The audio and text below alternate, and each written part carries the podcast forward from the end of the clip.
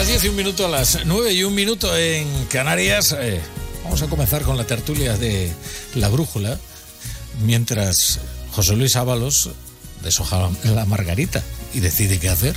Si resistir o rendirse a lo que le pide su partido. Desde luego el manual que publicó, en el que aparece, por cierto, Coldo, ese libro eh, que no escribió Pedro Sánchez, pero que debió de dictarlo eh, con eh, mucho rigor y precisión, porque aparecen figuras hasta entonces consideradas secundarias que ahora se nos antojan protagonistas, como este Coldo que durmió con los avales. No, si el problema, si el problema es que quizás no se ha hecho la debida pedagogía respecto del delito, porque ahora se dice, quien la hace la paga. Hombre, mientras se negocia una amnistía, que es la ley sobre la que se erige esta legislatura y que consiste precisamente en que quien la ha hecho no la va a pagar. Y entre ellos, por cierto, algunos malversadores que se estaban construyendo una república. Hombre, mejor que te, eh, invertir el dinero en un piso en Benidorm, ¿eh? que en extranjerizar a la población española en Cataluña, digo yo. Pero es verdad que, en fin. Eh, José Luis Ábalos eh, probablemente seguirá en el escaño. Seguirá en el escaño porque dejarlo eh, representa su muerte civil.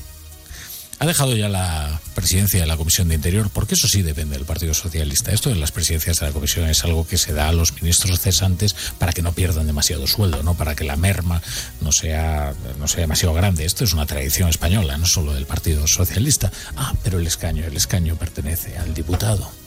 Y probablemente eh, Ábalos haya decidido atornillarse a él, sabiendo que si se va al grupo mixto, su partido, el Partido Avalista, tiene los mismos diputados que el BNG y que Coalición Canaria. Por otro lado, el problema es que no es solo Ábalos el que ahora mismo está temiendo por su futuro procesal y político. Santos Cerdán fue quien le presentó a Coldo, al que terminó siendo su asesor de estricta confianza. Tanto Ábalos como Cerdán comparten algo. Ambos han sido Santos Cerdán todavía lo es, secretario de organización del PSOE. Esto es un problema muy serio, porque los secretarios de organización generalmente suelen crear algunas redes de confianza entre los partidos y su- sus salidas no deberían ser traumáticas, porque el trauma puede extenderse, digamos, a otras partes de la organización que algo le deben. Y quizás es a lo que estamos asistiendo ahora dentro del Partido Socialista. Hay un ultimátum, a José Luis Ábalos siempre es peligroso hacer un ultimátum, ¿eh? porque en caso de que eh, decida quedarse con el escaño, tu autoridad queda seriamente tocada. Mañana seguramente sea un portavoz menos amable que Esther Peña, quien trate de presionar a José Luis Ábalos para que entregue su acta como diputado, porque Oscar Puente ha convocado a la prensa, porque ahí se va a hacer la primera, la primera, solo la primera de las auditorías eh, sobre este caso de las mascarillas, una que afecta a puertos del Estado y de Adif, y que probablemente nos vaya a dar algunas conclusiones. En fin, eh, eh, uno, el problema de estos casos de corrupción es que uno no sabe dónde comienzan, pero no, no, dónde terminan. Yo creo que es materia para hacer interesante el día de hoy, el programa de hoy de la isla de los tertulianos. Con Pablo Pombo, ¿qué tal? Buenas noches. ¿Qué tal? Buenas noches. Carmen Morodo, buenas noches. Como batería de un grupo de música, ¿verdad? Es la batería de los Wonders. Sí, absolutamente. Podéis poner aplausos, ¿no? Cuando nos presentéis. Pero bueno, es que en cada isla de los tertulianos cada uno adopta un papel distinto. Vamos así como un poco rotándonos. Joaquín Manso, ¿qué tal? Buenas Buenas noches. noches. He entrado de manera fantasmagórica, sin necesidad de que nadie me presente. Manso claro. viene de campo. Bueno, Sí. falta que me etiquetéis a mí. Soy de la montaña, eso es. Vienes un poco del hipster en la España vacía, ¿no? Sí, No tenía ninguna cita y he estado de sport. Ninguna cita. Ahí lo dejamos, ya está. No Por sigas favor. preguntando. Por favor. Me estoy mordiendo la lengua. Lo cierto es que está bien esto de que los lunes en la isla de los tertulianos, porque siempre es una tertulia que llega más lejos que las otras en su papel de reality, ¿no? Que es el de este programa. ¿Qué cita ya cabe preguntar? Bueno, vamos a ver qué, qué otros temas tenemos de la actualidad del día. José Miguel Aspiros, ¿qué tal? Buenas noches. Buenas noches, Rafa. Pues léenos aquí el menú del programa.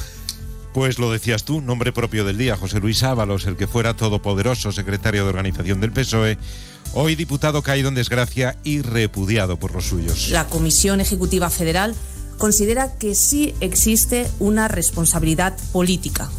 Por ello, esperamos que la entrega del acta se produzca en las próximas 24 horas y así se lo hemos comunicado. La portavoz socialista Esther Peña lanzando el ultimátum que de momento Ábalos ignora. Bueno, el sábado en la sexta ya daba pistas de lo que no está dispuesto a hacer. Si esto se hubiera producido yo siendo ministro, es evidente que tendría que haber dimitido y en el momento. Soy diputado ahora. Por lo tanto, en el ámbito de mis funciones, no tengo ninguna responsabilidad sobre eso. Y de momento así ha sido. Deja la presidencia de la Comisión de Interior en el Congreso, pero no renuncia a su acta de diputado. Veremos a Ábalos en el grupo mixto. Terminará dejando su escaño. En el caso de que lo haga, ¿será suficiente cortafuegos para que el PSOE y el Gobierno limiten los daños del caso Coldo? Desde el Partido Popular lo que se pide a Ábalos es otra cosa. Yo sí quiero aprovechar aquí para pedirle al señor Ábalos que tire de la manta.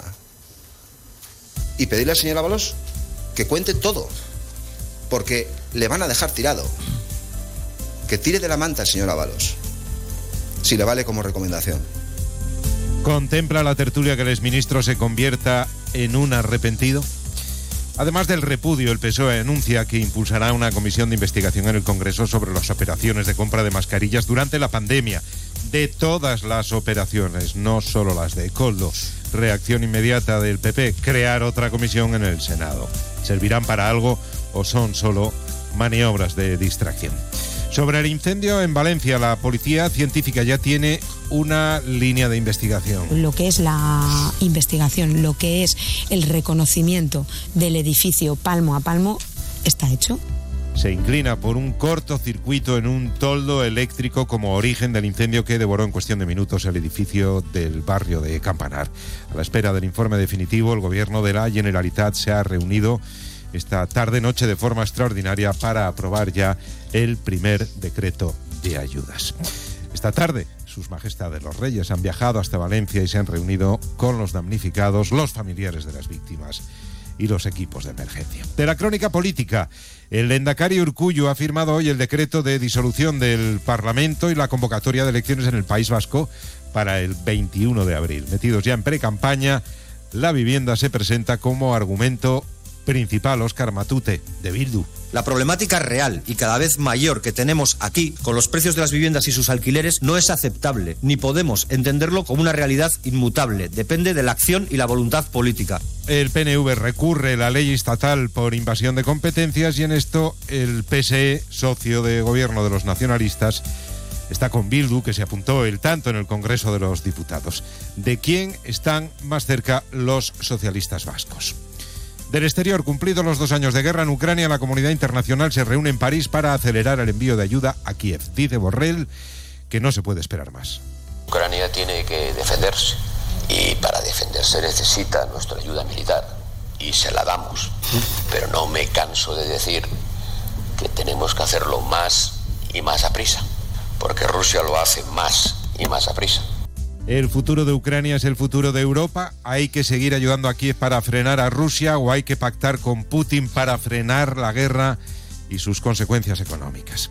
Y para la reflexión y el análisis, el diagnóstico del secretario general de la ONU, Antonio Guterres, sobre el funcionamiento del Consejo de Seguridad a la luz de lo que está ocurriendo en Ucrania y en Gaza. La mort cerebral corresponde La muerte cerebral significa que una persona está viva capable de rien faire. pero no puede hacer nada. Alors, si le Conseil de sécurité Entonces, si el Consejo de Seguridad algún día demuestra que es incapaz de hacer nada, estará muy cerca de esta condición médica. El papel de Naciones Unidas es mantener la paz y la seguridad internacional, proteger los derechos humanos, distribuir ayuda humanitaria, apoyar el desarrollo sostenible y la acción climática. ¿Es reversible su muerte cerebral, como dice Guterres?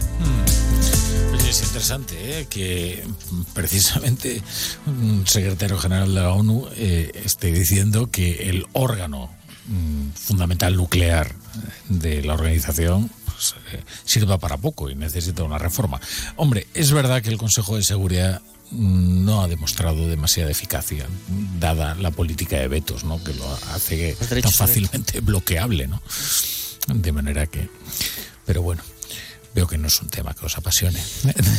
De manera, de manera que vamos, vamos a poner unos consejos y enseguida, venga, enseguida os zambullís en lo de Coldo, que es que de verdad. ¿eh?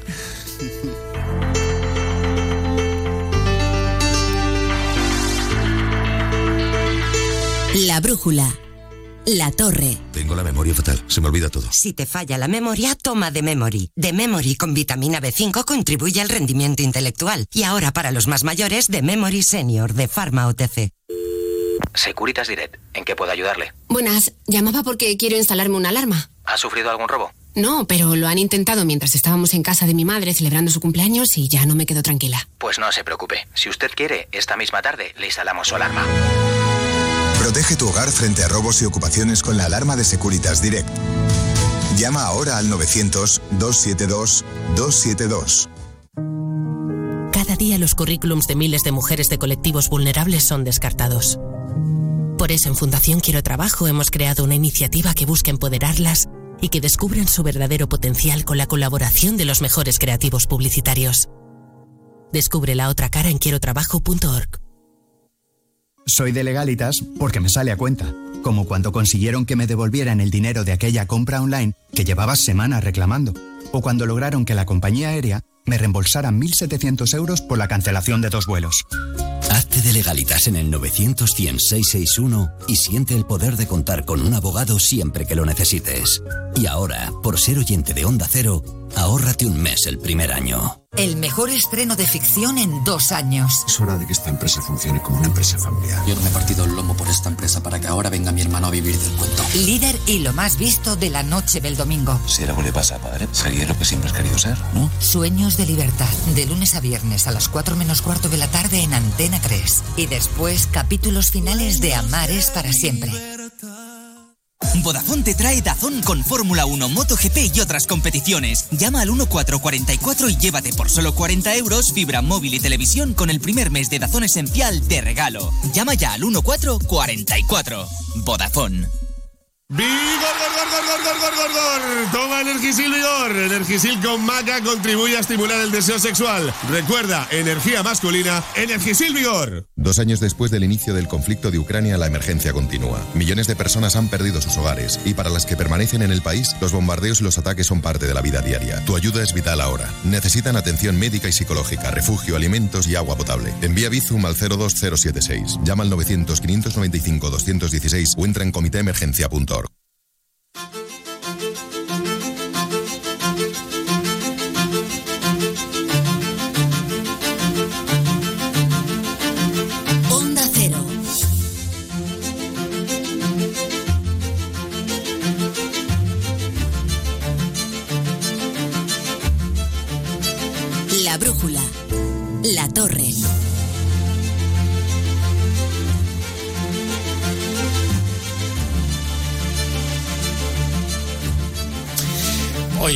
la tertulia de la brújula, Pa- Pablo Pombo, Joaquín Manso y Carmen Morodo. Y os voy a pedir que antes de comenzar vuestra intervención y antes de que os explayéis como deseéis sobre este caso, eh, me digáis si creéis que Ábalos va a entregar o no el acta. Y Es una ya- pregunta muy parecida a si va a haber o no amnistía. Es muy, es muy parecida, porque es, es decir, ni más ni menos lo que estás preguntando es hasta dónde está dispuesto a ceder el gobierno a un, a un, a un chantaje. Es decir, Ni más ni menos que es más o menos la misma pregunta. Eh, Sí, solo que eh, Ábalos no. quiero decir, en- entiéndeme, eh, eh, eh, cederá a Ábalos. Bueno, Él cede- es el- cederá Ábalos si cede el que está enfrente. Yo creo que en la sexta fue suficientemente claro respecto No. de sus condiciones, que de momento el partido no ha cumplido, porque una pues, pidió varias cosas, una salida personal, dejó bien claro que él tiene cinco hijos de tres mujeres distintas cuando tiene una serie de necesidades, y pidió, de alguna sea, pidió un manera, se entendió, se entendió eso, y yo entendí también que pedía una salida, o sea, de que fuese la máxima autoridad del partido quién, es, quién le pidiera la salida. ¿Por qué? Porque él entiende que merece una salida a la altura de las responsabilidades que él asumió, que es tanto como decir de los secretos que lo guarda, de los secretos, de la estrechísima relación que, justamente guardó con el líder están. del partido. Y lo que ha hecho Fernández esta mañana es mandarle a una señora que yo no sé si Ábalos conoce o no conoce, pero que desde luego no reconoce como autoridad. Ya, Ya. ha quedado bastante claro. Por lo Que la tanto, respuesta al último. Que Claro. a la O sea, respuesta. o sea, espera, Sí, que- sí. por traducir, Sí, por sí. traducir. Sí, sí, sí. Entonces, Ábalos el- este fin de semana en la sexta pidió un trabajo. ¿No? yo lo entendí Y clarísimo. dijo, oiga, aquí hay muchas bocas que alimentar, es verdad que esto lo reconocen ¿eh? las fuentes socialistas, dicen, es verdad Bueno, que hoy, tiene hoy, muchos hoy gastos, titular de portada de salida personal, ¿no? con una entre comillas. co- cosa que por cierto es una perífrasis un tanto, eh, entiéndeme, un, tanto obscena. Es que salida personal significa eh, compensarle eh, las, las molestias. No, yo me acuerdo a uno de los a uno de los altos mandos de los GAL que lo mandaron a la embajada española en Bolivia. Pues eh, no sé si se refiere a algo a algo parecido. Bolivia, no sé. Hombre, Yo creo que él estaría muy La OCDE ya está acogida, ¿no? Pero la ONU quizás. No, Tor Gómez está en la ONU, ¿no? Es que bueno, será por embajada. Lo que pasa es que cualquiera de esas cuestiones sería un altísimo escándalo. Eso es inviable. O sea, yo creo que eso no es viable Claro. políticamente. Yo es que estáis hablando de la solución personal, entendida solamente como un como un puesto de trabajo bien remunerado, pero yo creo que la solución personal también tiene que ver con cómo ajustas eh, la orfandad en la que se queda el exministro una vez que pierda el acta de diputado, en lo que tiene que ver a su a su situación de aforado Imputado al y la, minuto siguiente. y la posibilidad de que es que no te me adelantes, claro, que me estás comiendo las palabras y que esté imputado al minuto siguiente, que eso es lo que él sabe que va a pasar. Y eso no se lo puede garantizar de ninguna manera una vez que renuncies al acta, salvo que te quedes en el grupo mixto. Pero en la película que estamos viendo en estos días, que eh, hablaban algunos hoy de, de más que una búsqueda de un entente co- cordial, de una guerra de gángsters, eh, los mensajes que ha lanzado, los mensajes cruzados que están lanzando, los mensajes que ha lanzado el exministro han sido muy claros. Y los mensajes que hoy desde su entorno han, han mandado una vez que se ha visualizado ese ultimátum de la dirección socialista, también son muy claros. Y coinciden con lo que tú estabas diciendo, Joaquín. Eh, Puente anuncia una auditoría, pero es que al mismo tiempo, desde ese entorno, y todos entendemos cuando hablamos de entorno que estamos diciendo, lo que se dice es aquí hay mucho que contar y si se busca un cortafuegos, Sánchez se va, se va a ver en la situación de que conmigo no basta. Serán necesarios más diques de A contención. ver, porque la sexta ha anunciado una, una exclusiva, eh, está publicada a las eh, 8 y, y 12. Como estamos en el programa, no sé si lo emitieron a esa hora, la firma María Yaparti Jo- José Yélamo. Y dice, la sexta ha conseguido hablar en exclusiva con José Luis Ábalos, después de que esta misma mañana el PSOE le haya dado un ultimátum de 24 horas para dejar su escaño, bla, bla, bla. El exministro sigue pensando qué va a hacer con el acta. Si bien ha reconocido que no descarta dejar que pase el plazo y forzar así al PSOE a que cumpla su amenaza y lo expulse al grupo mixto. Allá ellos, ha aseverado. Aunque no confirma cuál será su decisión, en declaraciones a esta cadena, ha dado una clave. Lo haré de acuerdo a lo que yo merezco y a lo que merecen otros. Pues es la significación o la explicitación de un chantaje, ¿verdad? Claro, pues es de lo que estamos hablando. De otro chantaje, ¿no? Porque ya había otro en marcha. pues- Vosotros, me au- vosotros anunciáis auditorías del ministerio que yo está dirigiendo, pues ojo que yo también guardo mucho en la cartera, Sí, ¿no? lo- lo que- ¿Entendéis así? Sí, lo que pasa es que este gobierno ha dado pocas muestras de salir con dignidad de los chantajes hasta ahora. Eh, Eso es así. Si vemos, si vemos el, el problema de Ábalos no solo tiene la dimensión de la economía familiar, que es verdad que tiene una situación muy delicada. Imaginemos un dado con sus seis caras. Uno, efectivamente, es que necesita ingresos y que se los tienen que dar en lo público, cosa que es muy difícil, o en lo privado. A ver qué empresario le acoge y asume ese riesgo. Y aquí hay una contradicción táctica, porque están situando a Ábalos como el único culpable y al mismo tiempo tienen que ofrecerle una salida. Esa es la raíz del chantaje. Y ahora damos otra cara. Si su situación judicial llega a complicarse, Mañana mismo. necesitará un abogado. Y los abogados para, para estas cosas no son baratos, ¿verdad? Eso cobran por hora. A mil pavos la hora.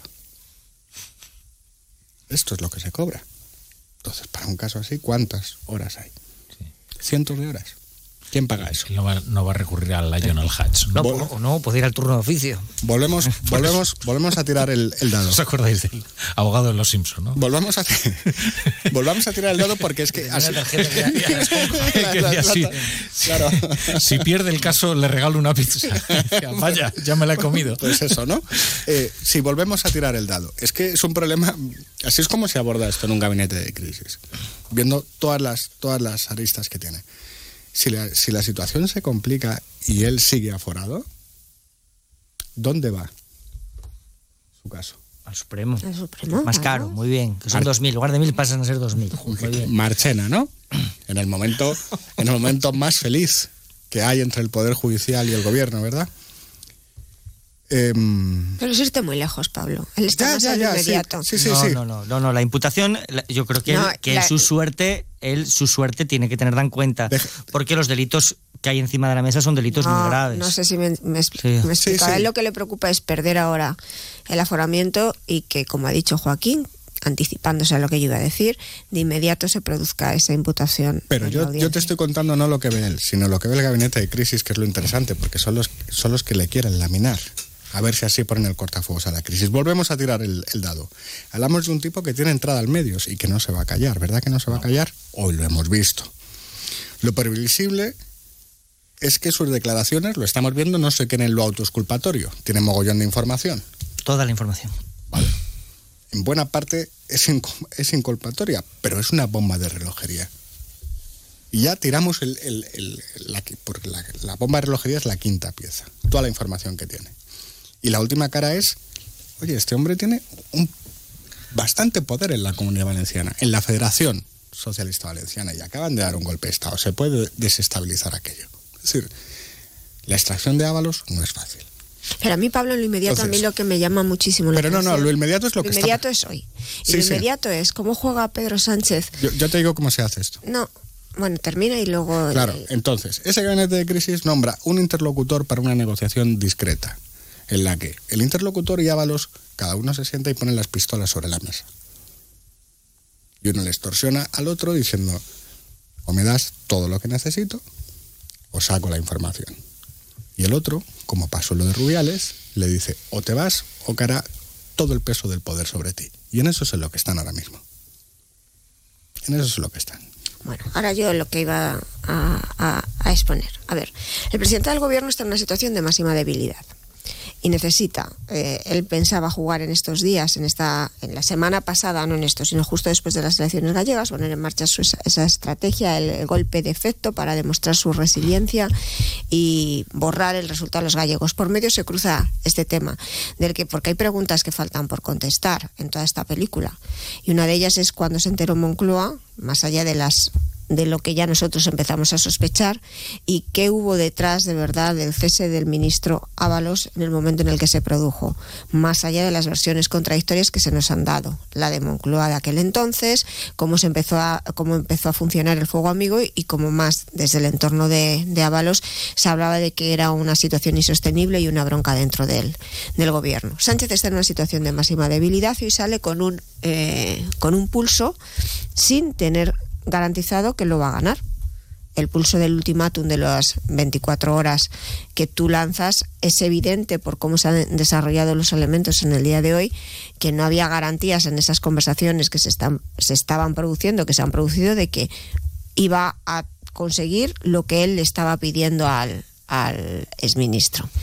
O sea, puede ser que al final, después del ultimátum, por mucho que quieran vender que nosotros somos los más limpios y que damos lecciones y abrimos un nuevo camino, tengas enfrente a alguien que te diga, yo me planto, yo tengo también cosas que puedo utilizar en tu contra y aquí me quedo. Entonces, eh, la sensación que está empezando a trasladar eh, Moncloa, este, este equipo y, y Pedro Sánchez en esta situación de crisis es que ellos han perdido el control. Empiezan a perder el control, a tomar decisiones erráticas, que lo que antes era un, eh, un bueno, pues eh, un batallón que siempre sabía por dónde encajar y cómo jugar las, las piezas, que ahora mismo es el deterioro y las, las cartas de naipes se van cayendo. Porque además al presidente del gobierno le urge mucho en estos momentos otras dos cosas. Y es, la legislatura no ha echado a andar todavía, no se ha puesto en marcha. Mm. Necesitas esa ley de amnistía y necesitas unos presupuestos. La ley de amnistía yo creo que las conversaciones se han in- intensificado y es la carta que él quiere jugar para pasar página de, del tema de Ábalos. Los presupuestos yo cada vez empiezo a escuchar más en lo que son los ministerios. Una cosa es lo que se dice y otra cosa es lo que por dentro piensan. Que para qué gastar gastar más esfuerzo y desgastarse más en no mantener la prórroga de los actuales e irse ya al 25 a septiembre a presentar unos presupuestos en el 25 y que esos sean los que valgan para toda la legislatura. Pero a mí me parece que en estos momentos Sánchez está en uno de los momentos, en una de las etapas más delicadas, más débiles que él ha atravesado desde que cogió el poder en la moción de censura. Me ocurre que el, que el resultado en Galicia y sobre todo lo que estamos viviendo estos días, el chantaje de estas últimas horas de, de, de José Luis Ábalos, subraya su debilidad política y por lo tanto incrementa el presumible precio de la amnistía.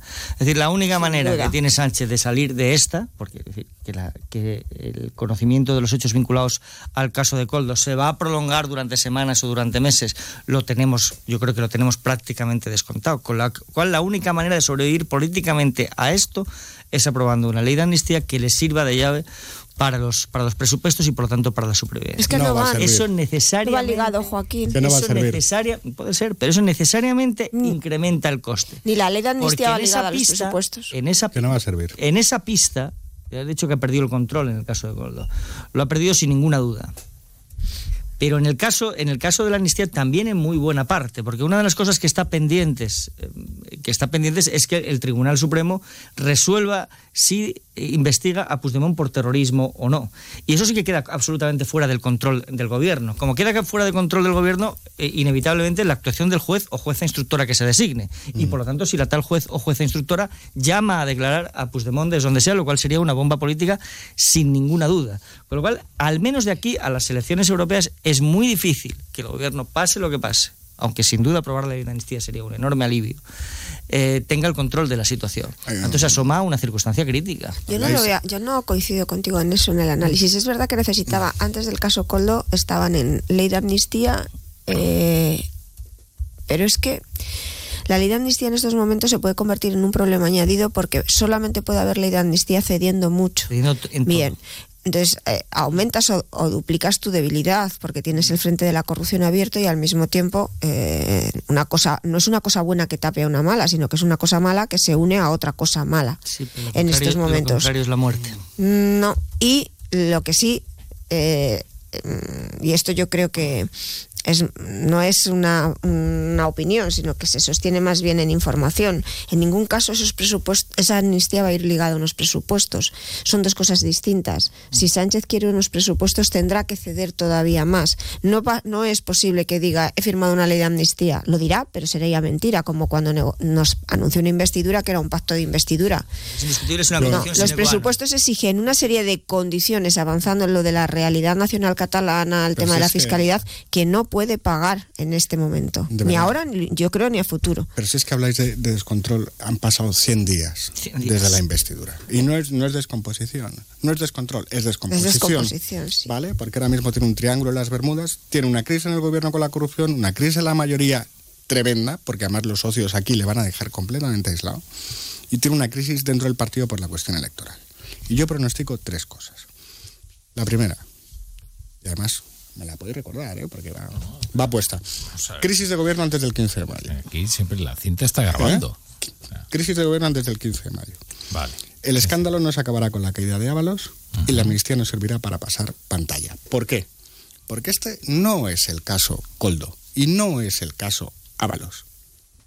Aquí hay seis capas en esta crisis. Está la zona de Coldo, con todo lo sórdido, tal, toda esta cosa hortera, todo, todo esto horrible que estamos viendo, que esto se puede gestionar en rollo Bernie, salvo lo de Delphi.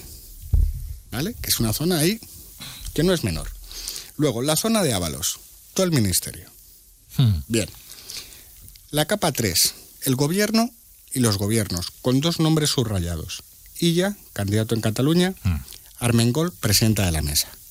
Si cae Armengol, porque aquí se trata de que, de que salten de que salten piezas para salvar a Sánchez, hay que elegir una nueva presidenta de la mesa. Cuatro, la capa del partido. Epicentro, Navarra. Cerdán. Quinta capa, los fondos europeos. Esto con la campaña, con las elecciones europeas a la vuelta de la esquina, en junio. Y sexto, el presidente y las decisiones que tomó. ¿Por qué, por ejemplo, se decidió que fuese el Ministerio de Fomento quien tuviese el monopolio de las compras y no el de Sanidad? Entonces, por favor, mm, es muy difícil. Yo entiendo que estamos muy con la amnistía, muy tal, ahora mismo llevas por avalos, pero que esta crisis es muy, muy difícil de gestionar. Es algo en concreto, es decir, ¿por qué se centralizó en el Ministerio de Fomento? Se sabrá, porque necesariamente los altos funcionarios de Puertos del Estado, que son los que recibieron la encomienda, tendrán que contar qué explicación les dieron. Con lo cual, eso, eso se va a saber. Respecto de los fondos europeos, siete de los nueve contratos afectados efectivamente están financiados con fondos europeos. Tenemos incluso un caso, en el, caso del Gobierno de Canarias, que eh, adjudicó uno de los contratos y cuando se dio cuenta de que podía financiarlo con los, con los fondos europeos, anuló la adjudicación y volvió adjudicarla, en este caso ya sí, con, con fondos europeos. Con lo cual, ahí la Fiscalía Europea necesariamente va a tener que entrar. En un contexto muy sensible el tema de la malversación, este miércoles el Pleno de la Eurocámara va a decidir la prohibición de las amnistías por malversación. Digo, por si a alguien le suena, esto es una cosa en la que se cruzan en la que se cruzan los caminos. Y respecto a Armengol, yo creo que la información que publicamos hoy en el mundo debería haber sido suficientemente Muy seria, elocuente es muy seria. para exigir responsabilidades. Ya veremos si conseguimos tener continuidad o no, pero... Por si acaso alguien no la ha leído, recuerda. Sí, vamos a ver. Es decir, el gobierno de Baleares paga 4 millones a la trama de Coldo después de un contrato verbal, de un contacto verbal, es decir, sin contrato. Claro, hay que preguntarse si en que tuvieran tanta confianza en esta empresa tenía algo que ver que vinieran de parte de Coldo o de Ábalos. Es inevitable preguntárselo, porque solo después de que recibieran las mascarillas fabricaron el expediente. ¿Qué ocurrió? Que las mascarillas resultaron ser inservibles, que eran mascarillas falsas, que no, cumplían los mínimos estándares de calidad. En los autos del juez y en, y en los documentos de la Guardia Civil se dice que la trama entonces encargó a Coldo que mediase para evitar que el gobierno de Baleares les reclamase la devolución del dinero. Y efectivamente eso fue lo que ocurrió, que el gobierno de Baleares no les reclamó la devolución del dinero hasta que no perdieron las elecciones y Marga Proens tomó posesión. El mismo día que Marga Proens tomaba posesión del dinero fue el día en el que el, el gobierno de Armengol reclamó formalmente la devolución Se del dinero. Con lo cual se presume que las gestiones de Coldo tuvieron éxito. A mí eso me parece un escándalo mayúsculo. Absolutamente mayúsculo sin que esta señora todavía haya dado ninguna explicación. Es decir, ninguna, ninguna. Ninguna, ninguna. Es como si... Entonces, bueno, sabemos que el gobierno de Baleares, de Marga Proens, anuncia hoy que, person- que se personará en la causa, pero ahí tenemos cuatro millones de euros eh, colgados de una brocha eh, de los que alguien tendrá que dar cuenta. Por eso, por todo lo que tú estás contando y lo que falta por saberse, hasta qué punto esto es una trama que va mucho más allá del caso Coldo, del caso Ábalos, sus ramificaciones en las distintas administraciones autonómicas y también en ministerios. Es por lo que a estas horas eh, y a la espera de que mañana veamos si al final eh, se confirma que no cede el escaño, a lo que se están dedicando, a lo que se está dedicando ese entorno del exministro es no a eh, no a dar un paso atrás, sino dar un paso al frente. Aquí me quieren usar a mí ustedes como cortafuegos, eh, pues tengan cuidado porque van a necesitar muchos otros cortafuegos para protegerse. Eso es. A mí me quieren callar, tengan ustedes cuidado porque si pretenden callarme con la amenaza de una rueda de prensa del ministro Puente eh, planteando que van a hacer una gran fiscalización a estas alturas del ministerio que él ha dirigido, yo tengo, yo o los míos, o aquí hay muchas cosas que se pueden contar y que afectarán a otras piezas claves que pueden también desestabilizar al presidente del gobierno eh, tanto como el exministro de Transporte. Por eso digo que la caída de Ábalos no va a cerrar el escándalo. Porque esto, aquí hay una estrategia de contención de daños que al principio, así funcionan las reuniones de los gabinetes de crisis, consistió en encapsular esto en el caso Coldo. como nadie se podía creer que este señor era el más listo de la clase y el que montaba esto, en 24 horas, eso se cayó. Tú no tú puedes creer que funcionarios de todo pelaje, o sea, alt, eh, abogados del Estado, eh, técnicos de la Administración Civil del Estado, del Gobierno Central, de eh, ADIF, de Puertos del Estado, pero también del Gobierno Autonómico de Canarias y del Gobierno de Baleares, se cuadren porque se los dice el morrosco. Yo, perdona que te diga. Ah, claro. claro. Entonces, una vez que eso se cae, hay que levantar el segundo cortafuegos, que es Ábalos. Muy bien, ponte que cae. ¿Con qué seguridad se puede sentir Armengol, Illa, Cerdán? Ninguna. Cualquiera de los ministros.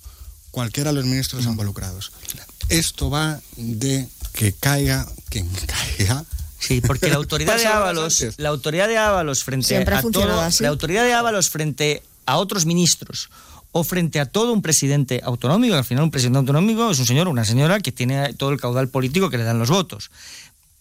Procedía de ser al mismo tiempo el secretario de organización del partido y quien repartía la obra pública como ministro de El Transportes. gobierno inversor. Con lo cual no se puede separar la responsabilidad de Ábalos de la responsabilidad del partido y de la responsabilidad del gobierno.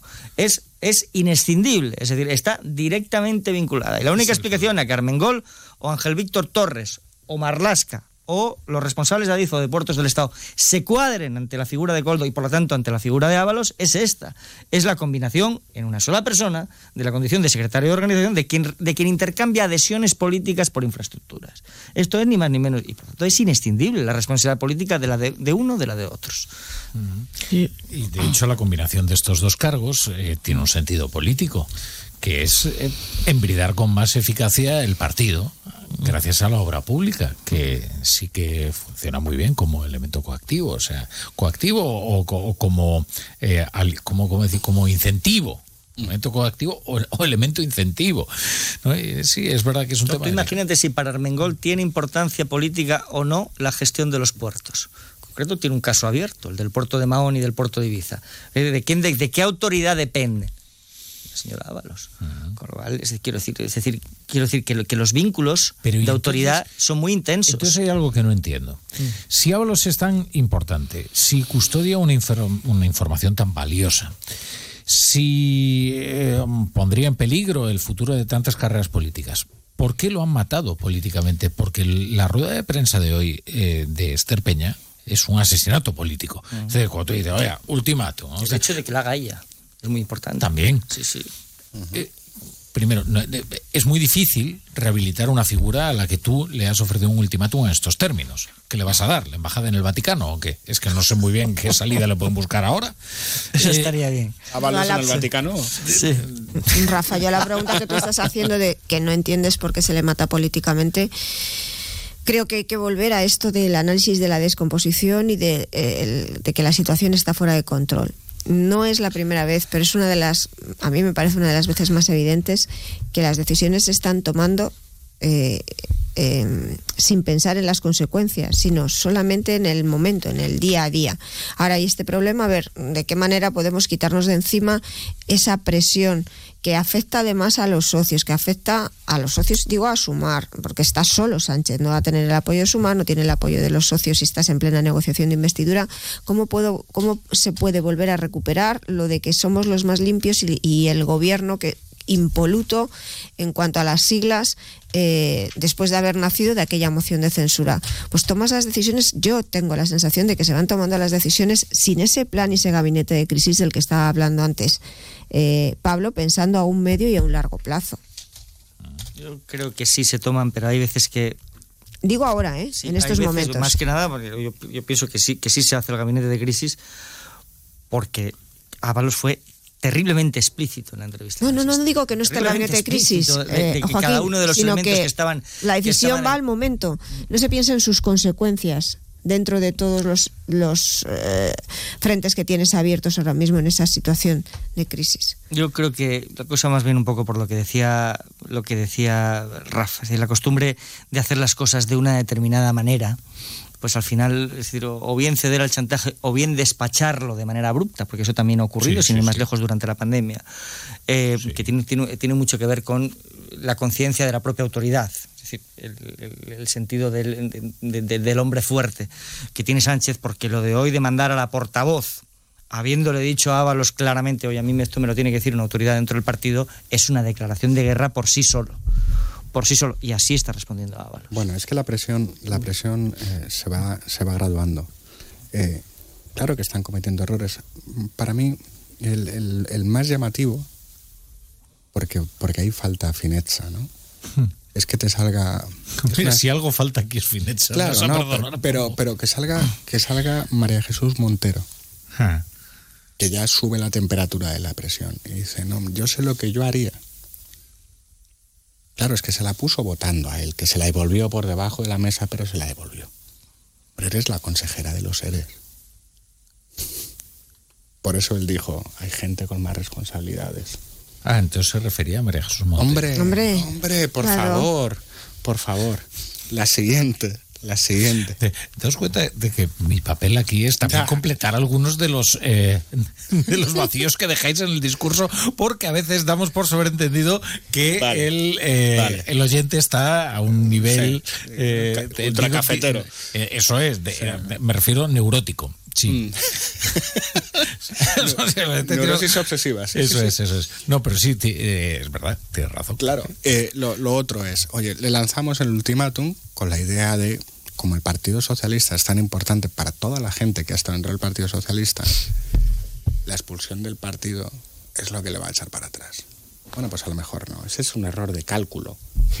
Al echar, al echar el ultimátum, nunca, nunca, nunca eches un ultimátum.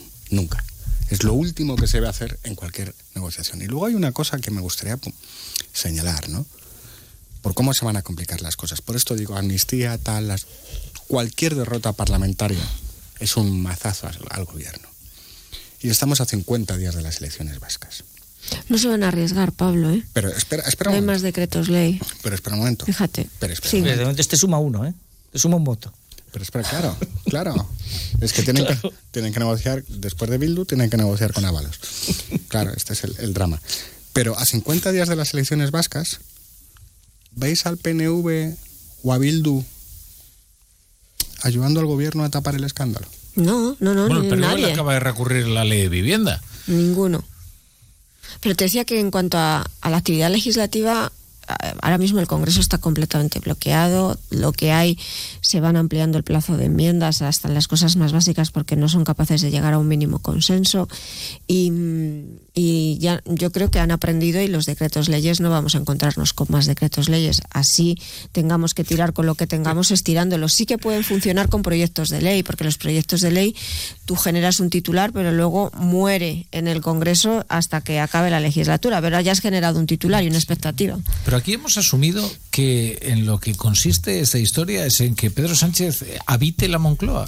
Digo porque como creo ya que todos damos por supuesto, incluso Claro. sus más fervorosos partidarios, que es imposible gobernar así, que es imposible legislar así, que no hay forma de sacar adelante ninguna iniciativa legislativa, que el país está institucionalmente paralizado y eso lleva siempre a una descomposición. Entonces el objetivo es que habite la Moncloa, Pedro Sánchez. El ¿no? objetivo- Si ya hemos asumido que eso es algo perfectamente lícito. El objetivo no es gobernar, sino estar en el gobierno. El objetivo no es tener una mayoría, sino que el adversario no la tenga. Esto es el sanchismo en dos frases. Es muy alentador. ¿eh? Bueno, bueno, entonces. De- digo porque yo, yo Pero- no, es muy no dejo de escuchar, no dejo de escuchar a, mm, a- bueno, a, a gente eh, muy convencida de, cercana al gobierno decir no, no, no os confundáis. Esta va a ser una legislatura larga. Yo creo que va a ser larga. Pero ahora hablas de gente. No, no, larga no, eterna. Pero ahora que hablas de gente cercana al sanchismo, madre mía, ¿eh? Con los trovadores y los periodistas y los tertulianos están saltando el muro todos, ¿eh? No, hay, quien, no hay quien dé la cara, ¿eh? no hay quien dé la cara. ¿Por qué? ¿Por qué? ¿Por qué lo dices? No, se borran de las tertulias, artículos que te escriben sobre cualquier otra cosa. La política internacional, por ejemplo. Claro, claro. Vosotros, en cambio, no queréis hablar de Guterres. Y mañana Yo seguro mucha yo- gente que yo- dice... yo. Nosotros es un hablamos de lo, que, de lo que el director de este programa nos diga. No, pero digo que habrá mucha gente que hoy diga, no, yo creo que lo más interesante es hablar de, del Consejo de Seguridad de la ONU y de Guterres. Si hay tiempo para todo, como diría aquel. Bueno, me dejéis poner unos consejitos, ¿verdad? Por supuesto. Han llevado las 24 horas.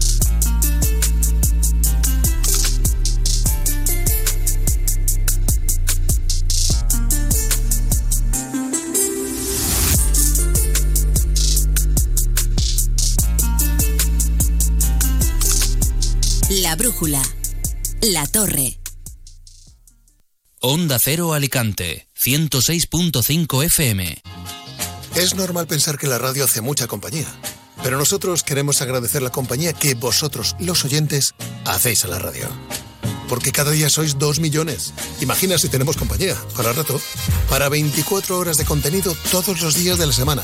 Y no es de extrañar, porque entretenimiento tenemos para aburrir. Bueno, para eso justamente, ¿no? Yo dejaba esta sección para divino. Estamos aquí para que el trayecto de vuelta a casa se os haga familiar, para que tengáis excusa para salir a correr, para que ese vuelo de varias horas se os pase volando y para que no dormir sea un sueño. Onda Cero, tu radio. A Sant Joan, posar de la teua part no costa res.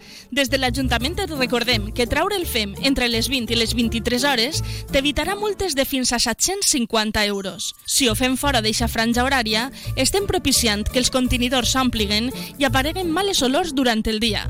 Entre tots, aconseguirem un municipi net, agradable i saludable. Posar de la teua part no et costa res. Ajuntament de Sant Joan d'Alacant. Ayudo a hacer los deberes a los niños y descanso. Vale, ayudo a hacer los deberes a los niños, acerco a mi madre a Aquagym y descanso. Vale, ayudo a hacer los deberes a los niños, acerco a mi madre a Aquagym, paseo a Coco y... No se puede estar en todo. Bueno, Onda Cero sí, porque está en web, en app, en Twitter, en Instagram, en TikTok, en Facebook. Para que puedas escuchar lo que te has perdido en directo. Para que puedas comentar y disfrutar de contenidos exclusivos en la comunidad digital de Onda Cero. Onda Cero, tu radio. El principal riesgo del colesterol elevado son las enfermedades cardiovasculares. Ponte en guardia con una dieta saludable, ejercicio físico y Nivecol Forte, con coenzima Q10, levadura de arroz rojo y fitoesteroles vegetales concentrados que con una ingesta diaria de 800 miligramos contribuyen a mantener niveles normales de colesterol sanguíneo. Nivecol Forte, de laboratorios. Consulta a tu farmacéutico dietista y en parafarmaciamundonatural.es.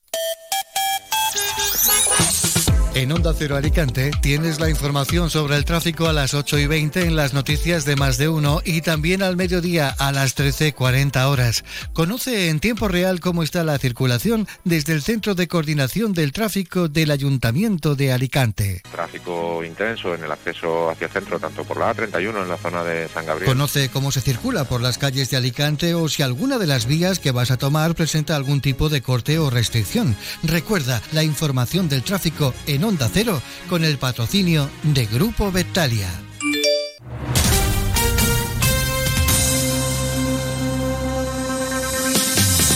Onda Cero Alicante. 106.5 FM.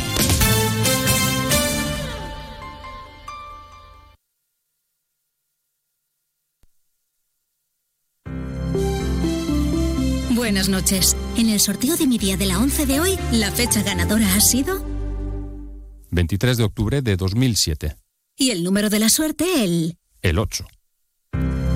Recuerda que mañana, como cada martes, tienes un bote millonario con el sorteo del Eurojackpot de la 11. Y ya sabes, a todos los que jugáis a la 11, bien jugado.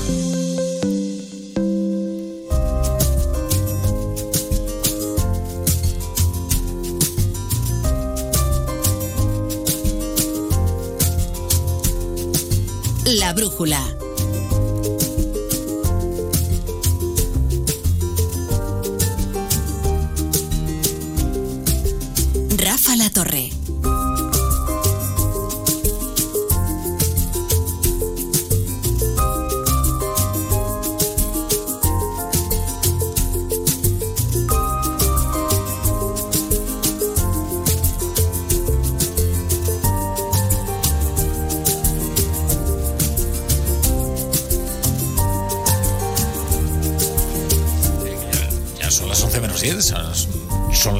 10 menos 10 en, en Canarias y Pablo Pombo tiene aquí sus cuadros sobre las elecciones vascas, que ve que no les da salida hoy en la tertulia y entonces empieza, eh, claro, empieza a tener un poco de ansiedad, eh, a moverse, a... Nos está haciendo gestos de que nos callemos, dando codazos ahí a manso. Toda la noche coloreando la... De Nicky Haley no. Venga, venga, venga, danos la exclusiva. ¿Qué va a pasar? No, hay, por alguna razón quiere hablar de Nikki Haley. No, mejor Yo Vascas. creo que, chico, eh, tiene más vida política y más futuro eh, José Luis Ábalos que Nikki Haley. Pero yo, si quieres, a- analizamos luego. la candidatura prometedora de Desde Nikki luego, Haley en el luego. Partido Republicano. Desde luego. No, no, eh, elecciones vascas. Ah, vale. Elecciones vascas. Eh, si no queréis que. También tenemos la dimisión del gobierno palestino, que es un temazo, pero. pero Un gran tema, ¿eh? Hombre. A buenas horas. va- Vamos a hacer una cosa. Hoy va a dirigir la tertulia, Pablo. Yo, sí, pero yo estoy muy cansado. la- No. Y El sí, batería de los he empezado hoy muy temprano. Entonces, vamos, vamos ¿Quieres hacer esto? Vamos a empezar por las elecciones vascas, luego vamos a ir a Nikki Haley y luego vamos a ir al gobierno palestino. ¿eh? Venga, vale. A ver cómo salimos de esta. Vamos allá. Bueno, media de encuestas. ¿Qué estamos viendo? Del 25 de diciembre al 26 de febrero, estos dos últimos meses, el PNV ha bajado un punto y medio, Bildu ha, subido un punto y medio, están a tres puntos de distancia, casi en el empate técnico. El Partido Socialista está igual, el PP sube un punto, Sumar baja medio punto y Vox baja medio punto. Bueno, ¿qué creo yo que va a pasar? Yo creo que el PNV va a tener un, un lento descenso y puede bajar hasta los 26 escaños. Yo creo que Bildu va a tener un ascenso, quizá más fuerte de mis propias predicciones, puede llegar a los 27. Creo que el PSOE descenderá, hoy está en los 11, que es lo que le daban las encuestas de Galicia. Ya veremos si conserva el doble dígito en escaños. Creo que el PP va a subir, va a subir. Eh, hoy está en 7, yo creo que va a llegar a 9, porque creo que Vox va a desaparecer. Entonces ahí es la posibilidad de que el PP quede por delante del PSOE. O empate. Empate. Va a ser muy difícil que quede por delante, yo creo que empatado sí. Y sumar va, va a bajar porque ahora mismo está en 3 y, y se va a quedar en Es una en uno, dos. En Ajurienea. Ya, hubo- ya- ya hay una encuesta que anticipaba esto, creo que era de Voz Populi, hace un- de amalgama. Sí, de amalgama, eh, sí. Porque Yo recuerdo que esa sí daba al Pablo. PP por delante del PSOE y parecía inverosímil en ese momento. Es verdad que en la, en- en la campaña de las elecciones gallegas no es exactamente igual el ecosistema gallego que el ecosistema vasco, pero sí vimos que de manera muy acelerada se produjo un trasvase del, del- del voto de izquierda progresista hacia la fuerza nacionalista, que en este caso sería Bildu, aquí con un añadido, con un elemento añadido que para mí es relevante, que es la entrega de Pamplona. Es decir, en el momento en el que el Partido Socialista le da a Bildu la alcaldía de Pamplona con todo lo que simboliza Pamplona, inviste a Bildu de la, de la condición de alternativa de poder desde la izquierda progresista. Por eso yo creo que el proceso de trasvase de votos procedente, en primer lugar, de sumar, va a ser más acelerado Eso es. que el que tú reflejabas ahí, que a lo mejor en la línea de lo que tú decías que pronosticas, y ya veremos cómo afecta eso al Partido Socialista, que en el País Vasco tiene una base histórica muy sólida, pero tenemos que ver en esta circunstancia, en esta circunstancia en la que Bildu aparece verdaderamente como alternativa de poder, ya como ya no como alternativa remota, sino como alternativa real e inmediata, ya veremos cómo se comporta efectivamente el votante durante las semanas que quedan hasta, las elecciones. Es que Bildu Primera Fuerza no es una... Aunque las encuestas estén anticipando, hay ya algunas encuestas que, que anticipen ese camino, no entra dentro de, las posibilidades con las que se maneja hoy el PNV. Es como algo que tienen completamente desterrado eh, de mm, lo imposible. Eh, si lo imposible se cumple, va a desestabilizar de tal forma al Partido Nacionalista Vasco que veremos al final cómo se eh, cuadran las futuras alianzas y la repercusión que tiene también a nivel nacional. Porque tienes a un PNV que estaría en una situación de debilidad en la Lendakaricha, aunque mantenga su, su pacto con el Partido Socialista de Euskadi, pero que va a obligar, porque ahí hay una división interna, no están todos en la tesis, y de eso yo, de hecho yo creo que eso también ha influido en la salida de Urcullo, entre otras, entre otros elementos. No están todos en la misma eh, convicción del mantenimiento de las alianzas que se han seguido en Madrid y el seguir bajando la cabeza ante los incumplimientos de Pedro Sánchez. Ni han dado todos tampoco la misma importancia a, esa, a ese mantra, que ya de ahí no se van a bajar evidentemente hasta después de las elecciones, de que de que con un PP con Vox no hay nada que hacer. Entonces, mm, veremos. Pero un Bildu, primera fuerza en el País Vasco, es, eh, desestabiliza todo el plano vasco, pero también tiene consecuencias a nivel nacional. Es un escenario verosímil. Bueno, decir, hecho, encarece sus apoyos aquí en Madrid también se encarecen, quiero decir, porque lo presumible, si, si finalmente se cumple el pronóstico que tú hacías, 27, 26, con, eh, con el Partido Socialista en el entorno de 9 o 10, si se cumpliera ese escenario, el- lo razonable sería que el Partido Socialista diese sus votos al PNV. Correcto. Bien. Ahora bien, al precio de que se encarezcan los apoyos de Bildu en Madrid. Es una tra- traducción inmediata que son los presos. Eso Que no hay más historia, quiero decir, son los presos. Además, eh, como parte de un pago, diría que casi inmediato.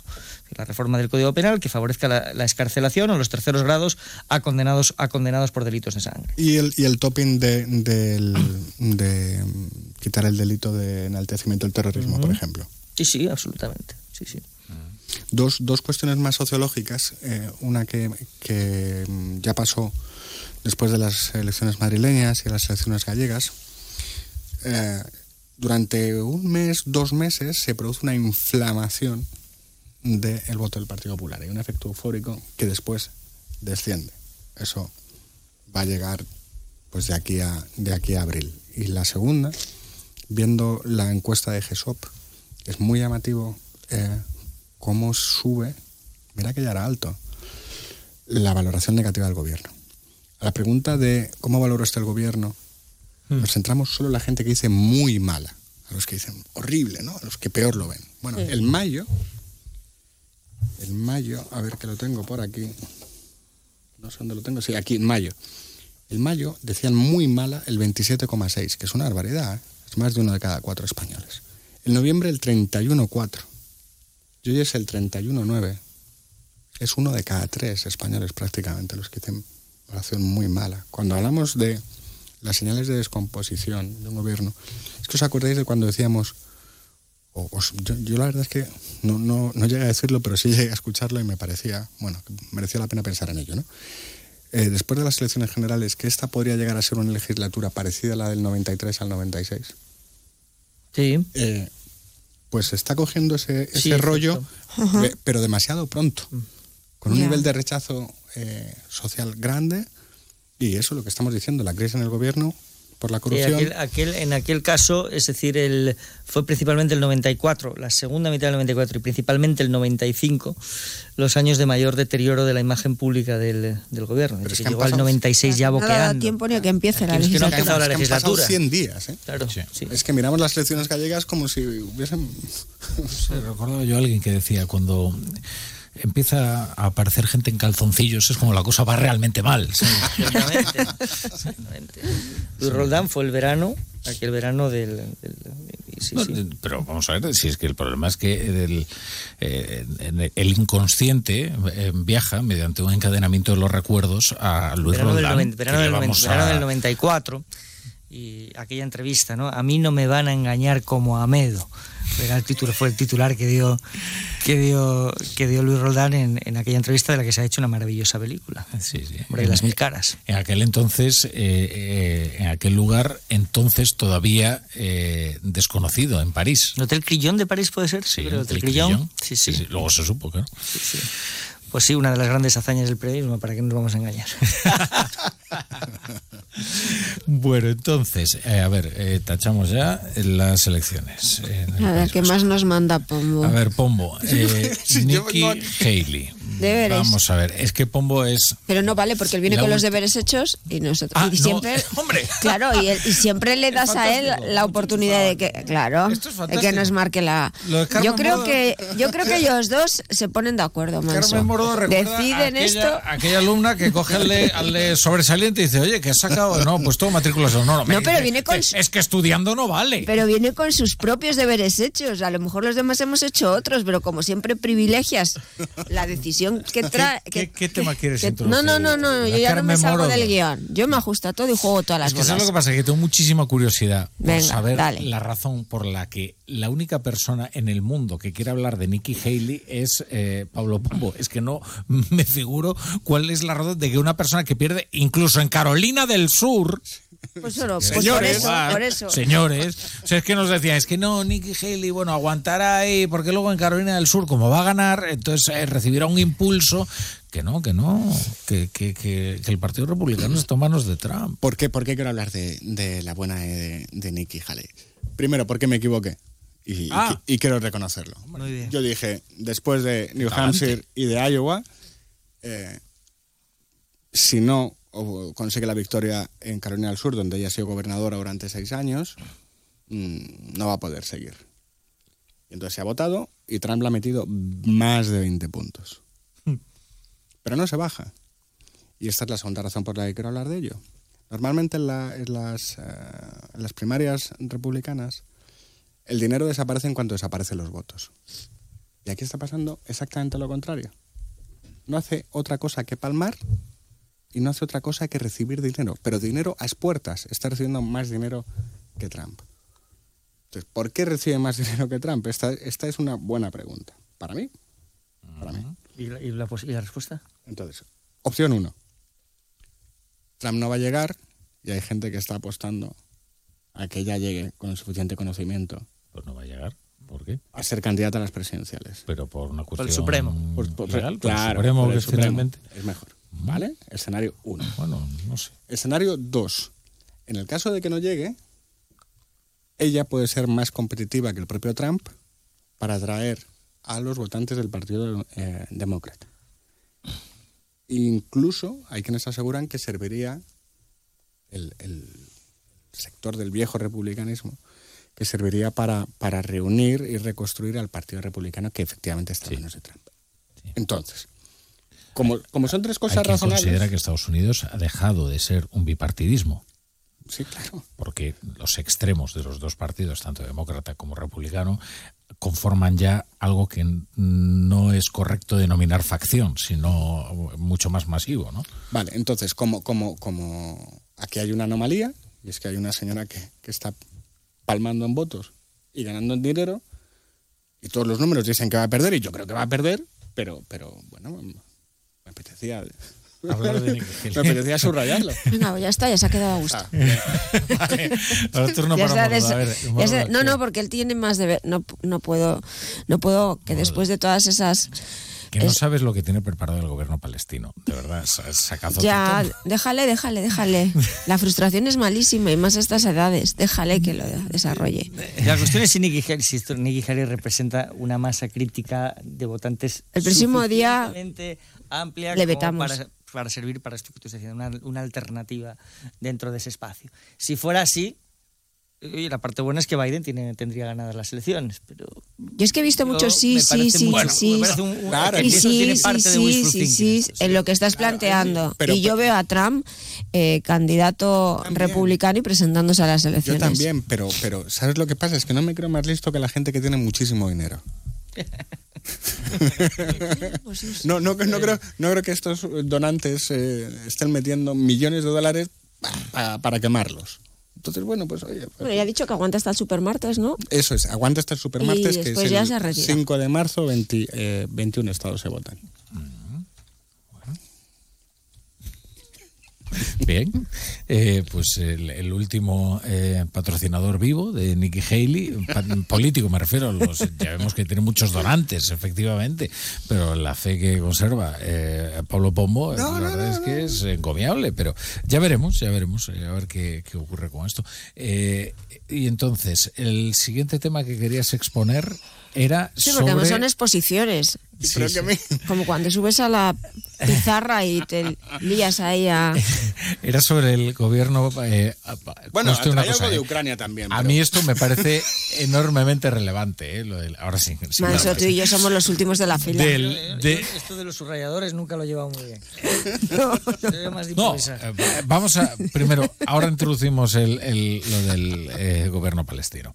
Pero antes, vamos a contarles un poco cuál es la escena aquí a los oyentes que no pueden verlo porque nosotros custodiamos el misterio en la radio y no mm, eh, eh, hacemos el streaming. Y de la isla de los tertulianos. Es una ordinariez eso de, hacer un streaming en el que la gente te ve y con lo cual pierdes toda la gracia, ¿no?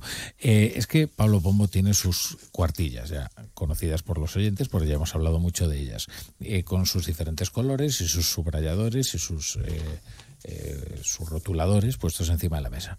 Entonces está Joaquín Manso, que está mano sobre mano. O sea, no ha traído en nada. contraposición Absolutamente nada.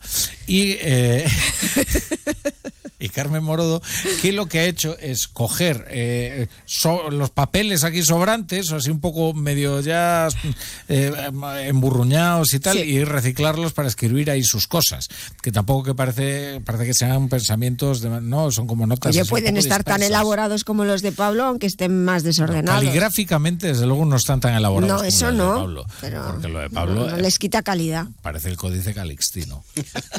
es el código de Amurabi, yo creo. Entonces, vamos ahora con la emisión del gobierno palestino.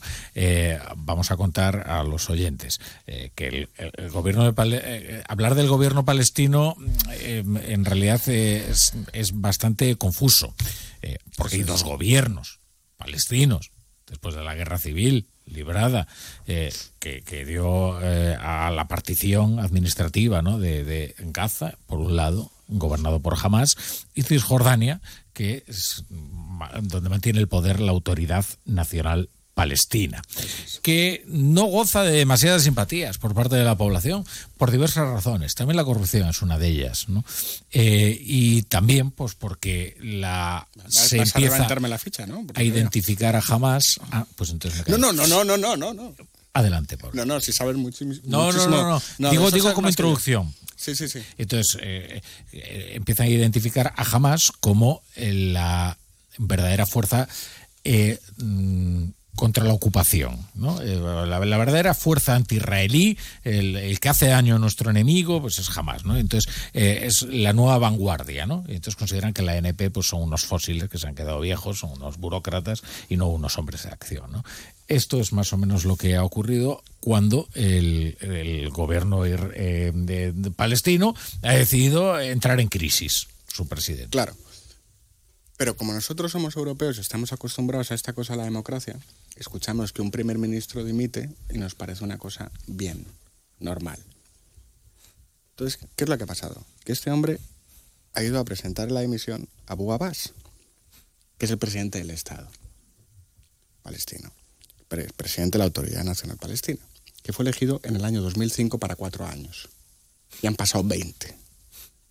Entonces, mm, es importante que veamos dónde hay una democracia y dónde no la hay. Igual que cuando hablamos del conflicto entre Israel y Hamas, es distinto que hablar del conflicto entre Israel y Palestina.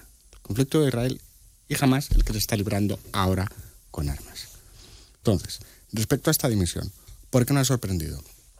Pues porque ahora mismo todo el mundo, y cuando digo todo el mundo no solo me refiero a los países occidentales, también a los países árabes, que nadie lo dice, pero que han dejado tirados a Palestina, están ya en la hipótesis de que mm, eh, va a hacer falta un gobierno de carácter tecnócrata para reconstruir aquello. Y es verdad, la Autoridad Nacional Palestina tiene serios problemas, tiene un problema por la corrupción, tiene un problema porque, no, porque no, les, no les está entrando la pasta desde que cerraron la frontera, Israel les está reteniendo el dinero. Y, y después del, 7 de octubre, pues, pues está, está sufriendo la población. Eh, en cualquier caso, ¿esta salida es determinante? No. Aquí hay dos salidas determinantes que yo creo que todo el mundo está eh, con, con, este escenario en la cabeza y es que aquí tienen que salir Abu Abbas y tienen que salir Netanyahu. Y es la única forma de poder eh, volver a la mesa de negociación con liderazgos eh, eh, renovados. Eso. Eso es, y sobre todo gente que crea en la política de los dos estados, que Mahmoud Abbas sí cree en ella. Ahora están señalando a Marwan Barghouti, ¿no? pero, sí, pero son todas figuras del siglo pasado, en el fondo, ¿no? Con lo cual es bastante complicado. ¿Queréis comentar algo sobre esto o no? Bueno, quiero decir, es decir, em, ese es el escenario político, tenemos el escenario bélico, es decir, es que Israel, eh, antes de encontrar una salida para Netanyahu, tiene que encontrar una salida para su propia seguridad. Hasta que eso no se produzca, es difícil que Netanyahu dé el paso. Mm.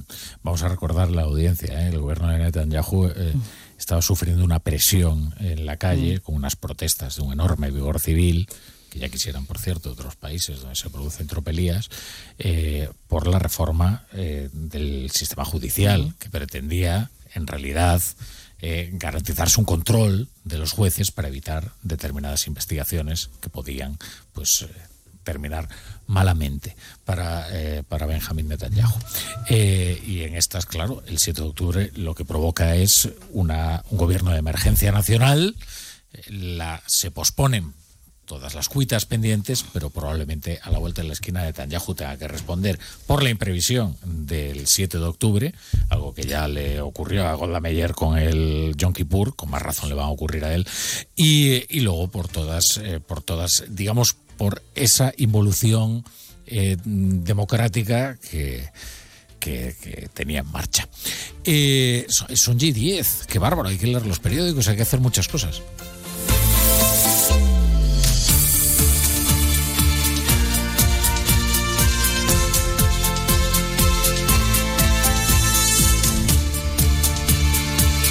La brújula. La torre. ¿Te lo digo o te lo cuento? Te lo digo. Tenemos todos los seguros contigo y aún así, ¿pagamos de más? Te lo cuento. Nosotros nos vamos a la mutua. Vente a la mutua con cualquiera de tus seguros. Te bajamos su precio, sea cual sea. Llama al 91 555 5555. 91 555 5555. Te lo digo o te lo cuento. Vente a la mutua. Condiciones en mutua.es. Hace nada eras un bebé. Y mírate, todo un hombre. Con tu trabajo, tus amigos, tu casa. Ay, estoy muy, muy orgulloso de ti, hijo mío. Gracias. ¿Puede arreglar la cisterna o...?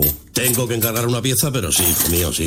Por 17 millones de euros uno se hace padre de quien sea. Ya está a la venta el cupón del Extra Día del Padre de la ONCE. El 19 de marzo, 17 millones de euros. Extra Día del Padre de la ONCE. Ahora cualquiera quiere ser padre. A todos los que jugáis a la ONCE, bien jugado. Juega responsablemente y solo si eres mayor de edad. En el camino contra el maltrato, la tolerancia tiene que ser cero. A la primera, corta. Todo empieza con el control del móvil o con un insulto. Es el momento de cortar por lo sano. No pases la primera, o no será la última. A la primera, corta. Antena 3 Noticias y Fundación Mutua Madrileña. Contra el maltrato, tolerancia cero. Securitas Direct, ¿en qué puedo ayudarle? Buenas, llamaba porque quiero instalarme una alarma. ¿Ha sufrido algún robo? No, pero lo han intentado mientras estábamos en casa de mi madre celebrando su cumpleaños y ya no me quedo tranquila. Pues no se preocupe. Si usted quiere, esta misma tarde le instalamos su alarma. Protege tu hogar frente a robos y ocupaciones con la alarma de Securitas Direct. Llama ahora al 900-272-272. La brújula.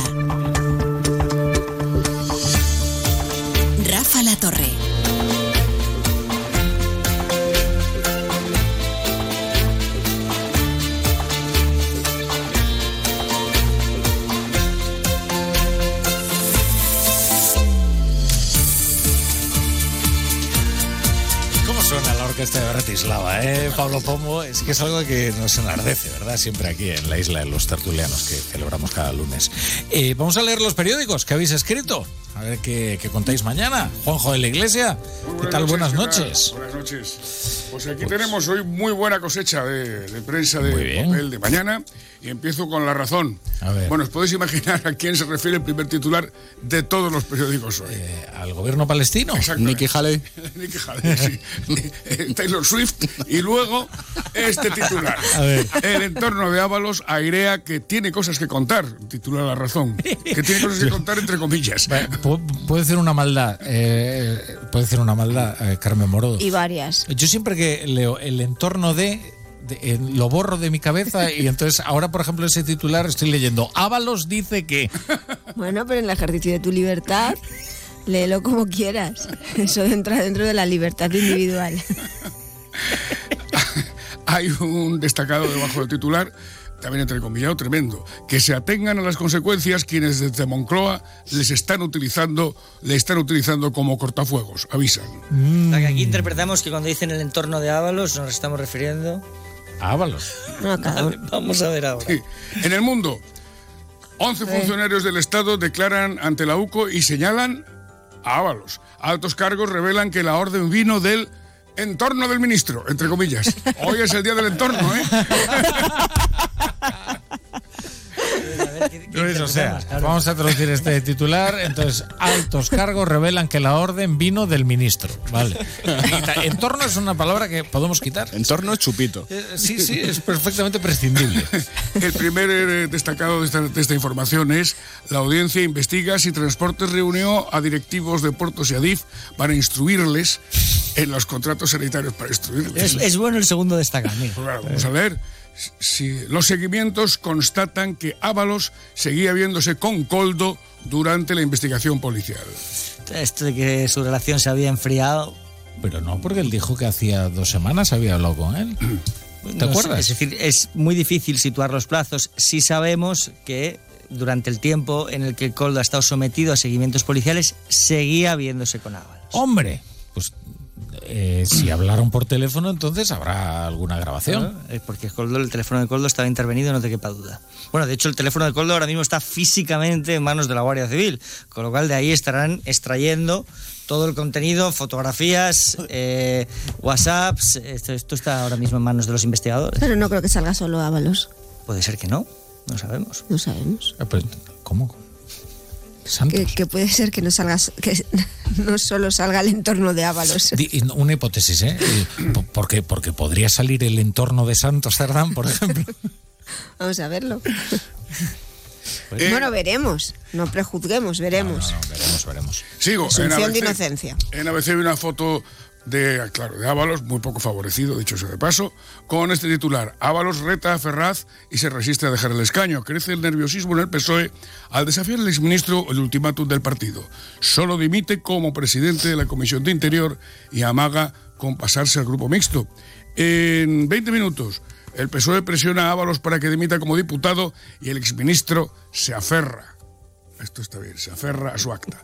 Este es el primer titular de 20 minutos. En el adelanto de los digitales, para- empezando por el español, la comisión del Senado sobre Coldo en marzo y con interrogatorio a Sánchez. Es que esto es lo que va a ser tortuoso, claro. Ahí El Partido Popular se ha movido con la habilidad que le permite su posición institucional. Claro. Es decir, que esa comisión en el Senado va a ser espectacular. Sí, sobre todo porque, eh, vamos a ver, las, el Senado ni, el- las cámaras eh, no, no investigan nada, No. en realidad, ni llegan a ningún tipo de conclusión porque no tienen las herramientas adecuadas para ello, porque son casos que están judicializados. Entonces sí, efectivamente hay una investigación. Algunos casos, por ejemplo, que quieren investigar ya han sido investigados y archivados, por ejemplo.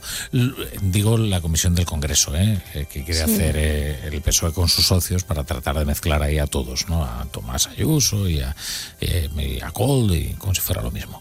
Y en, el caso del Senado, claro, lo que se trata, entiendo, es de hacer aquí el paseillo de la vergüenza, es someter a interrogatorios muy duros que además eh, ponen a prueba los nervios del compareciente, que tiene que responder, eh, El momento que Nixon. El momento Nixon. Eso es, eso es. No soy un chorizo. Ujú. Y me queda el diario.es con este titular. Ábalos se resiste a abandonar el Congreso y se enfrenta a la ruptura con el PSOE. y al grupo mixto. Y entonces luego, cuando llegan los presupuestos, pues habrá que negociar con Ábalos. Sí, Bueno, Bueno, cosas distintas A ver qué con pide para en Valencia. condiciones de perder ni uno. Es decir, porque es decir, pues, tendrían con los cuatro de Podemos. Claro, es que es muy difícil echar la cuenta ya, porque está No, todo no tan pueden perder ni uno. Que no se pueden permitir perder ni uno.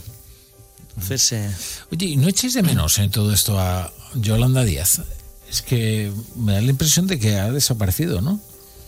Bueno, ha habido un cambio después de la ejecutiva de hoy y, y han sido un poquito más, han entrado más en el rollo del caiga quien caiga y tal. Y la ministra de Sanidad también.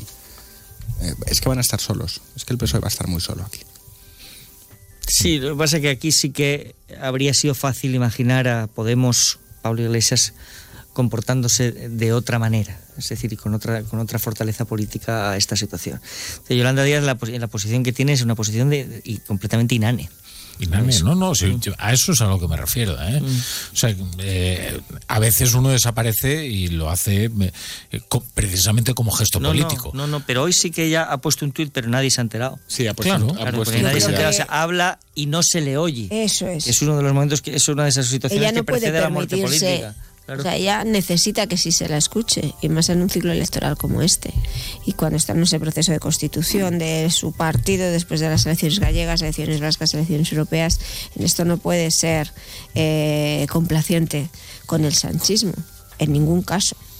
Pero Bueno, pues eh, vamos a ver qué tiempo va a hacer mañana, a ver si aparece por aquí Roberto Brasero.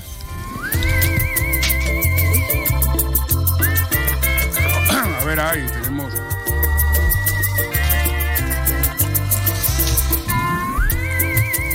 Y para todos los que estáis al volante, esto os interesa. Porque ahora con el seguro de coche en línea directa, además de ahorrarte una pasta, tienes muchas ventajas. Como vehículo de sustitución y no solo en caso de siniestro o robo, sino también por avería, para que no os quedéis nunca parados. Cámbiate y te bajan el precio de tu seguro de coche sí o sí. Ve directo a lineadirecta.com o llama al 917-700-700. El valor de ser directo. En el camino contra el maltrato, la tolerancia tiene que ser cero. A la primera, corta. Todo empieza con el control del móvil o con un insulto. Es el momento de cortar por lo sano. No pases la primera, o no será la última. A la primera, corta. Antena 3 Noticias y Fundación Mutua Madrileña. Contra el maltrato, tolerancia cero. Securitas Direct, ¿en qué puedo ayudarle? Buenas, llamaba porque quiero instalarme una alarma. ¿Ha sufrido algún robo? No, pero lo han intentado mientras estábamos en casa de mi madre celebrando su cumpleaños y ya no me quedo tranquila. Pues no se preocupe. Si usted quiere, esta misma tarde le instalamos su alarma. Protege tu hogar frente a robos y ocupaciones con la alarma de Securitas Direct. Llama ahora al 900-272-272. Hace nada eras un bebé. Y mírate, todo un hombre.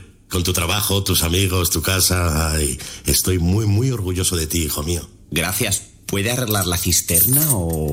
Tengo que encargar una pieza, pero sí, hijo mío, sí. Por 17 millones de euros uno se hace padre de quien sea. Ya está a la venta el cupón del Extra Día del Padre de la ONCE. El 19 de marzo, 17 millones de euros. Extra Día del Padre de la ONCE. Ahora cualquiera quiere ser padre. A todos los que jugáis a la ONCE, bien jugado. Juega responsablemente y solo si eres mayor de edad.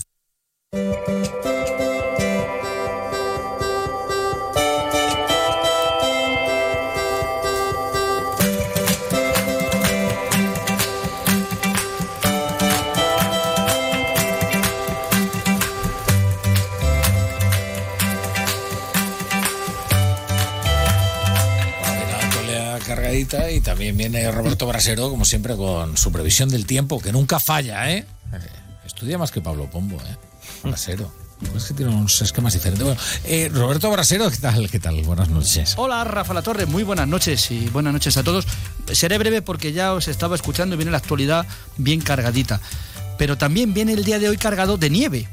Que diréis, vamos, en febrero es lo normal, pero no, no, hoy hemos tenido una nevada que no hemos tenido en todo este mes de febrero. Incluso para la cordillera cantábrica ha sido la nevada de este invierno.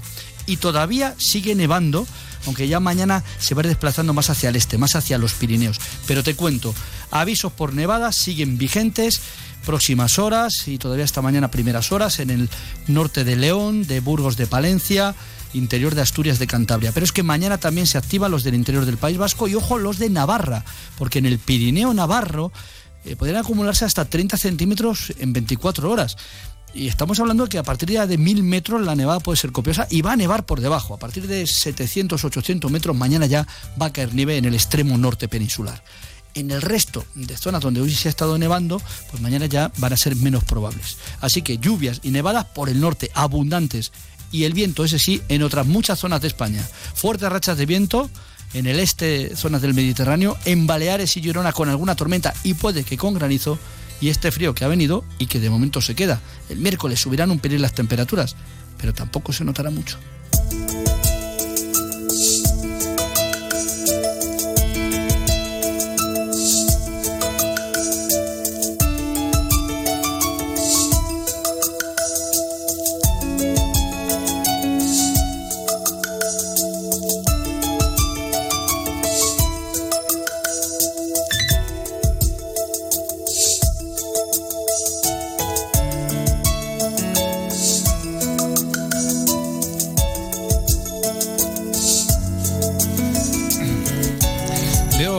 Galán, que siempre está muy atento a estos temas en, en el Twitter, eh, que Mary Poppins ya no es una película para todos los públicos por su lenguaje discriminatorio.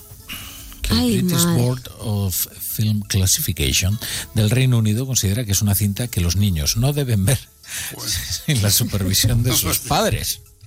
No sé. Mary Poppins. Mary de- o Mary Pompis, ¿cuál de las dos? ¿De dónde se sale el guion? Durísimas, durísimas declaraciones de Joaquín Manso. Porque entonces Joaquín Manso Se revela contra lo Joaquín. Manso conoce una versión, digamos, para adultos de Mary Poppins que se llama Mary Poppins. chiste, es un chiste de los Simpsons también ese, así que...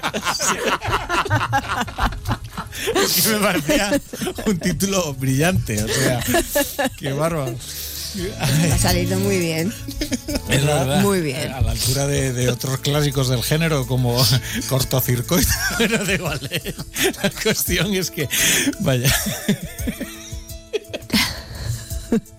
Yo quería sacaros este tema en serio, porque realmente no veo dónde está el lenguaje discriminatorio en Mary La Poppins. verdad es que sí, hay que, hacer un, hay que hacer un gran esfuerzo para pensar a qué se refiere. No, decir, Hay que volvérsela a ver la película y seguro que ya ahí encontramos los flash. puede, Pues es quizás el gremio de los desollinadores considera. No, pero también son muy bien tratados. Además, es una película que anticipa un, un- un crack bursátil. No bursátil, no, en la desconfianza, eh, una, una crisis de crédito. Yo eh, de verdad que no, no doy crédito, pero Nunca mejor dicho. creo, creo que todo este rollo de lo woke, lo políticamente correcto, tal, ha tocado techo y que, y que va, para, va para abajo. Yo también lo creo.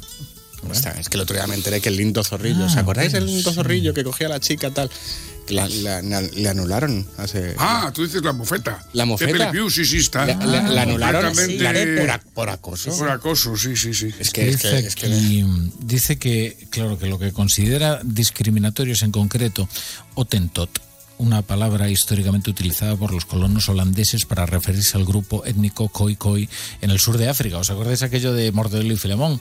Los Otentotes, sí. Estos hombres con bigote sí, tienen sí. cara de Otentote. De Otentote, Pues eh, exactamente, esto sí, es sí. lo que te ha puesto de Mortadelo y Filemón también quedan Bueno, y que estarán canceladísimos, claro, de el 13 del 18 años. Percebe, claro. Sin duda. Eh, bueno, eh, Chapo Paolaza, ¿qué tal? Buenas noches. Buenas noches, Rafa La Torre. A ver si le van a poner rombos a Mary Poppins y las niñas van a ir cantando la- lo de las zorras de Eurovisión. O sea, todo a la vez. Oye, conste una cosa, que me acabo de dar cuenta que en, creo que en, en una plataforma de podcast a la brújula la tienen como lenguaje explícito. Y No eso me extraña nada. Sin duda culpa de Morodo de algunos Por de esos días supuesto. en que Ay, Joaquín Manso. también sí, Todos son Manso ha contribuido. Sí, sí. Un poco va entre todos. Bueno, eh, Chapo Paolaza, Mary Poppins. vamos, vamos a ver qué traes ahí en el cuaderno y, y que no sea demasiado explícito. Esa película. Voy a, voy a intentar hacerlo todo como en horario infantil, ¿vale? Eh, porque hoy traigo lo- apuntados los verdecillos que cantan en las ramas. Esto es muy bucólico, se puede decir. Las mimosas a reventar y la manera tan perfectamente sanchista que ha tenido José Luis Ábalos de dimitir y no dimitir al mismo tiempo. Renuncia a ser presidente de la Comisión de Interior, pero no a su escaño. ¡Ay! En el PSOE le han dado 24 horas para entregar el acta. Imponer un plazo, pues da como un carácter de tipos duros, ¿no? Un partido con dos huevos, que te da 24 horas, una cuenta atrás, como de temporizador de bomba de avión de película. O te piras, José Luis, o bueno. Lo auparon, le hicieron califa de las mascarillas y ahora la coldosfera reniegan del avalosismo, porque suena a la canción de Por la raja de tu falda de Estopa y en las cuardillas de Pablo Pombo lo de Coldo tiene más capas que Ramón García. Y también porque sale en la Wikipedia que Ábalos era diplomado en magisterio. Pero hay una cosa que, bueno, es una cosa es no tener una gran carrera y otra distinta ser un carajote. Hay belleza en José Luis, echado al monte del grupo mixto. Lleva bajo el brazo manual de resistencia de Sánchez. No me cogeréis vivo, se le oye gritar por los desfiladeros de la A3. Ha escapado con sus hombres en algunos caballos robados. No deja de ser gracioso que una legislatura termine dependiendo de él.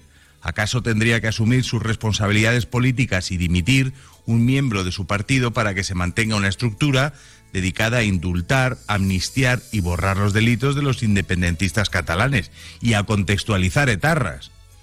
Sánchez le tiene más lealtad a Puigdemont que a José Luis Ábalos, y eso está más feo que Coldo en camiseta de tirantes. Dice su líder que en este gobierno el que la hace, la paga. Esa no me la sé, pero si me la tarareas, también te la canto. Bueno, Chapo, hasta mañana. Siempre amanece. Muy bien, Chapu. Muy bien. Manso.